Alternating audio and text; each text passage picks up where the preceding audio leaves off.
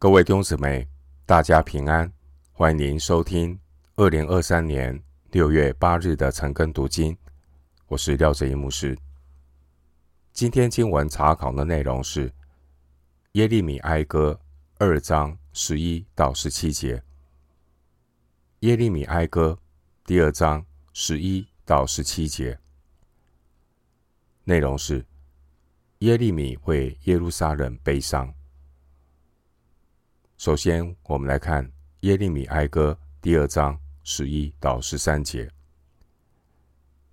我眼中流泪，以致失明；我的心肠扰乱，肝胆涂地，都因我众民遭毁灭，又因孩童和吃奶的在城内街上发昏。那时，他们在城内街上发昏。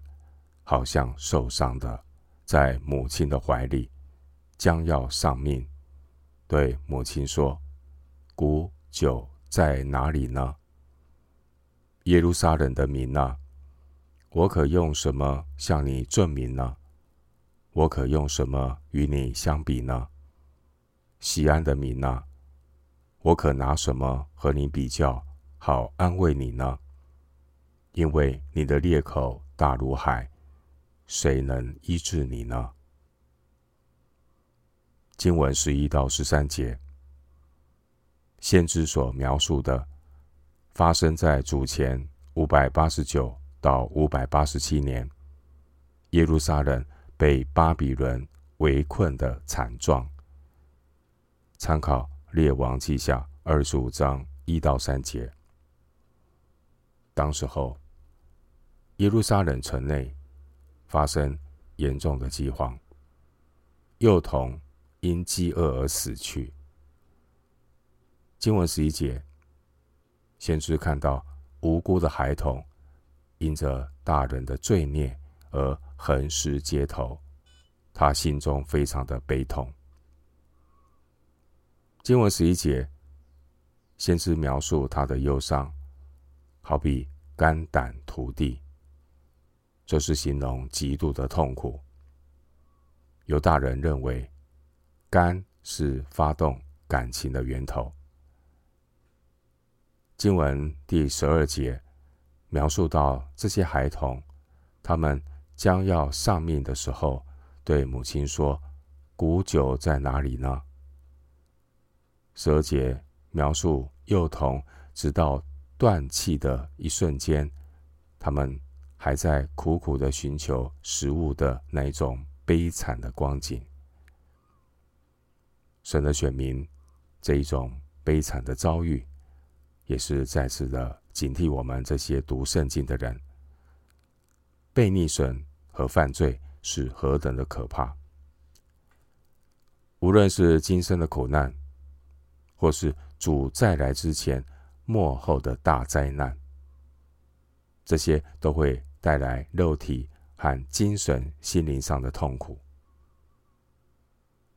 经文十三节，先知尝试要找出一些安慰犹大人的说法，但却是无能为力，因为耶路撒冷犯罪所导致的伤口太大了，任何人都无法医治耶路撒冷的创伤，因为。耶路撒冷犯罪被管教，已经被毁坏的体无完肤。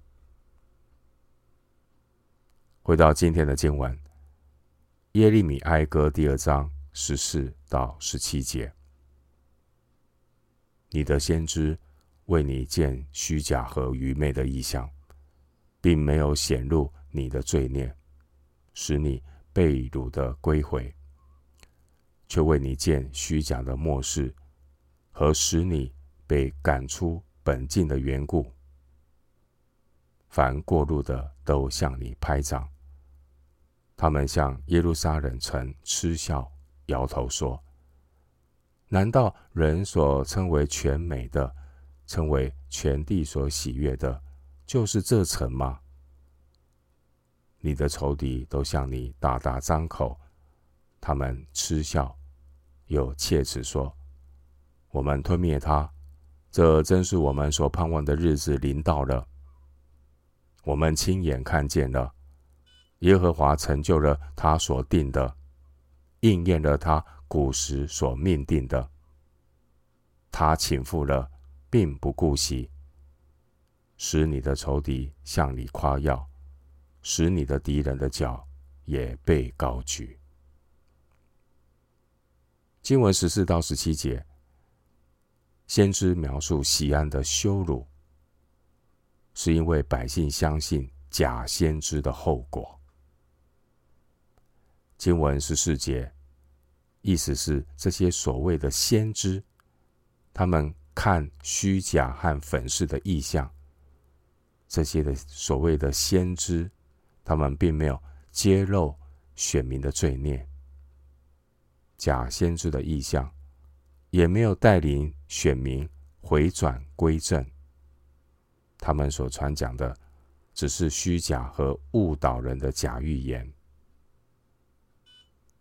当时南国的这些假先知，并没有让百姓正视自己的罪孽。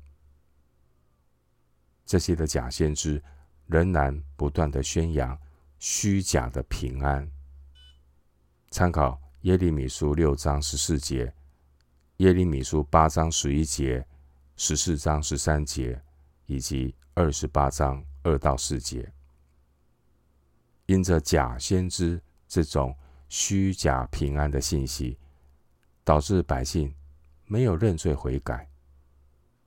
最后，因为神的百姓背弃圣约，导致被神管教，所以这些的假先知他们。也都要被神审判。另一方面，西安城神的百姓犯罪，被神管教，不能够把全部的责任都推给假先知，因为有什么样的百姓，就会有什么样的假先知为他们建虚假和愚昧的意象。十四节。经文十五节说：“人所称为全美的，这是在诗篇四十八篇第二节有提到的经文。我们知道，神的百姓因为有神的同在，他们就能够击败仇敌。有神同在的耶路撒冷，就如同诗篇四十八篇。”五到六节所宣告的，连仇敌见到了耶路撒冷城，都要惊奇丧胆，急忙的逃跑。他们在那里被战惊疼痛抓住，好像惨难的妇人一样。耶路撒冷因为有神的同在，诗篇四十八篇第八节说：“神必坚立这城，直到永远。”曾几何时，有神同在的耶路撒冷，现在竟然被废弃，竟然成了一堆一堆的废墟，实在令人唏嘘。这象征南国的西安城百姓，他们离弃神，他们背弃与神所立的圣约，下场就是被敌人攻击羞辱。因此。经文十六节说：“仇敌他们兴高采烈地说，我们吞灭西安，这真是我们所盼望的日子临到。我们亲眼看见了，亲者痛，仇者快。西安的被毁坏和选民的蒙羞失败，就如同十七节所说的，选民犯罪被管教。”十七节说：“这是耶和华成就他所定的，应验了他古时所命定的。”弟兄姐妹，神的心意，神对百姓的引导，有正面的引导，也有反面的引导。反面的引导来自神的管教。前面第三节提到关于。耶和华神对选民反面的引导，第三节说，神把以色列的脚全然砍断，在仇敌面前收回右手，并且十七节说，神使选民的仇敌向选民夸耀，使选民的敌人的这脚啊也被高举，整个倒过来了。神好像帮助敌人，其实不是帮助敌人，是神管教选民，透过这些的仇敌来管教选民。这不得不让我们深深的反省。看到很多人，他们在寻求神的安慰，寻求神的医治，寻求神的赐福，寻求神的帮助。但我们要问的是：他们真的认识那位自我启示的神真神吗？他们认识神是圣洁可畏的吗？还是他们只是把三一真神当成只是一个崇拜的偶像，或是阿拉丁神灯的心态来对待呢？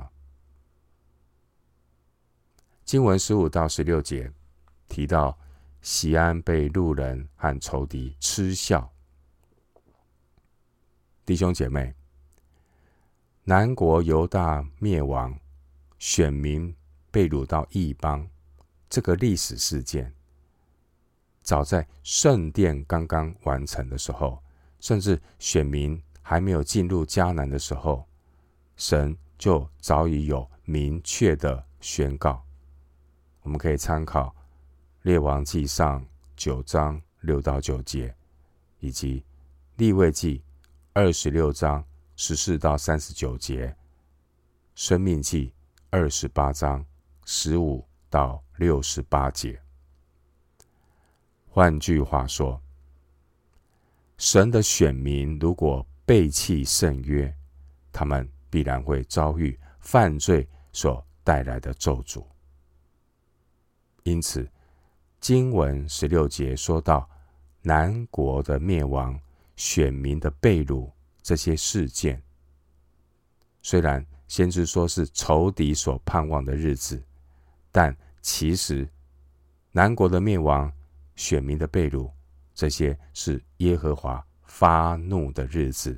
二十二节，所谓发怒的日子，是指神对选民的管教临到了。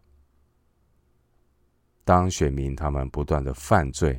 离弃神的时候，神也曾经不断的差遣他的仆人众先知来宣告这个日子。耶利米书二十五章第四节。但是很可惜，选民不听神仆人的劝告，最后他们要自食恶果。当年先知耶利米，他也是传讲信息。忠心的传讲信息，先知对选民传讲悔改的信息，也已经过了四十年之久。耶利米书十九章第八节。但是呢，言者谆谆，听者渺渺，这些以色列的百姓始终没有听从，也没有侧耳而听。耶利米书二十五章第四节。因此。我们要说，虽然当时候有假先知的迷惑，但是他们有神的仆人，包括耶利米给他们的信息和警告，所以不能够全部怪罪假先知的口齿伶俐、技巧高明。就好像当圣徒受苦的时候，不能够把责任全部怪罪在魔鬼身上。属神的百姓也要为自己的。属灵的光景负责任，我们有没有想一想，我们跟神的关系？我们到底有没有全心、尽心、尽心、尽力、尽意爱主我们的神？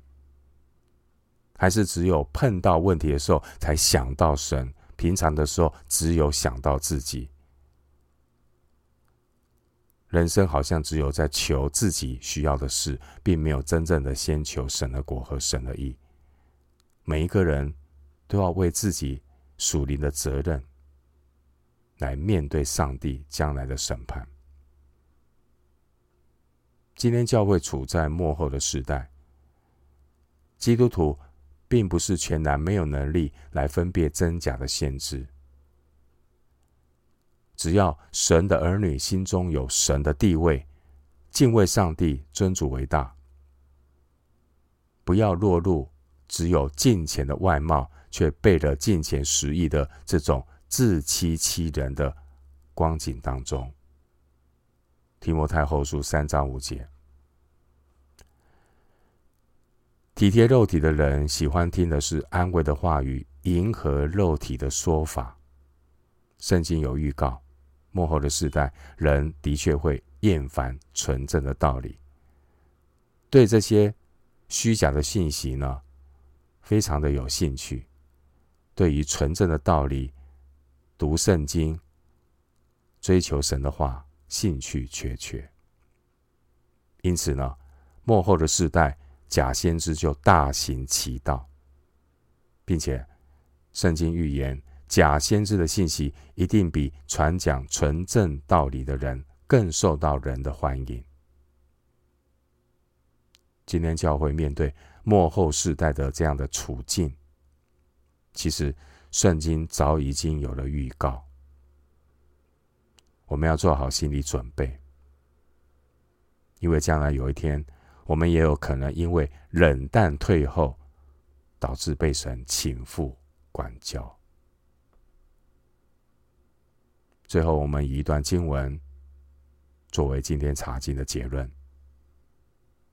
提摩太后书第四章一到五节。提摩太后书第四章一到五节。我在神面前，并在将来审判活人死人的基督耶稣面前，凭着他的显现和他的国度，嘱咐你：勿要传道，无论得时不得时，总要专心，并用百般的忍耐、各样的教训，责备人、警戒人、劝勉人。因为时候要到，人必厌烦纯正的道理。耳朵发痒，就随从自己的情欲，增添好些师傅，并且掩耳不听正道，偏向荒谬的言语。你却要凡事谨慎，忍受苦难，做传道的功夫，尽你的职分。提摩太后书第四章一到五节。我们今天经文查考就进行到这里。愿主的恩惠平安与你同在。